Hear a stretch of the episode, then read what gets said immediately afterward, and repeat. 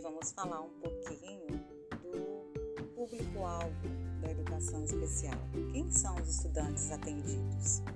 Então, por muito tempo, tivemos uma educação especial organizada de maneira paralela à educação comum.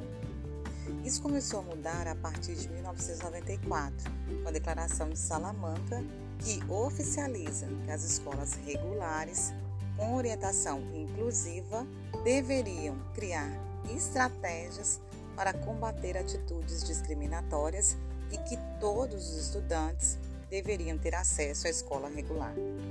O propósito era que as escolas deveriam acomodar todas as crianças, independentes de sua condição física, intelectual, social, emocional e linguística. Dessa forma, a atuação pedagógica deve ser voltada para a alterar situações de exclusão, reforçando a importância de ambientes heterogêneos para a promoção da aprendizagem de todos os estudantes. Na perspectiva da educação inclusiva, a educação especial ela passa a integrar a proposta pedagógica da escola regular, promovendo o atendimento às necessidades de alunos com deficiência, transtornos globais de desenvolvimento, altas habilidades e superdotação, e agora incluindo separados autistas.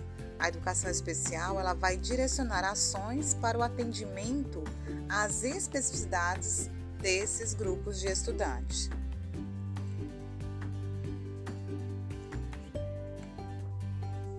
A partir dessa conceituação, considera-se pessoa com deficiência aquela que tem impedimentos de longo prazo, de natureza física, mental ou sensorial, que em interação com diversas barreiras podem ter restringida a sua participação plena e efetiva na escola e na sociedade.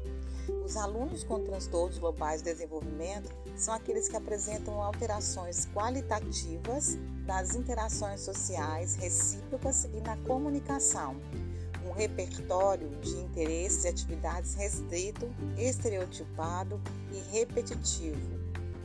Alunos com altas habilidades e superdotação demonstram potencial elevado em qualquer uma das seguintes áreas, isoladas ou combinadas: intelectual, acadêmica, liderança, psicomotricidade e artes, além de apresentar grande criatividade, envolvimento na aprendizagem e realização de tarefas em áreas de seu interesse.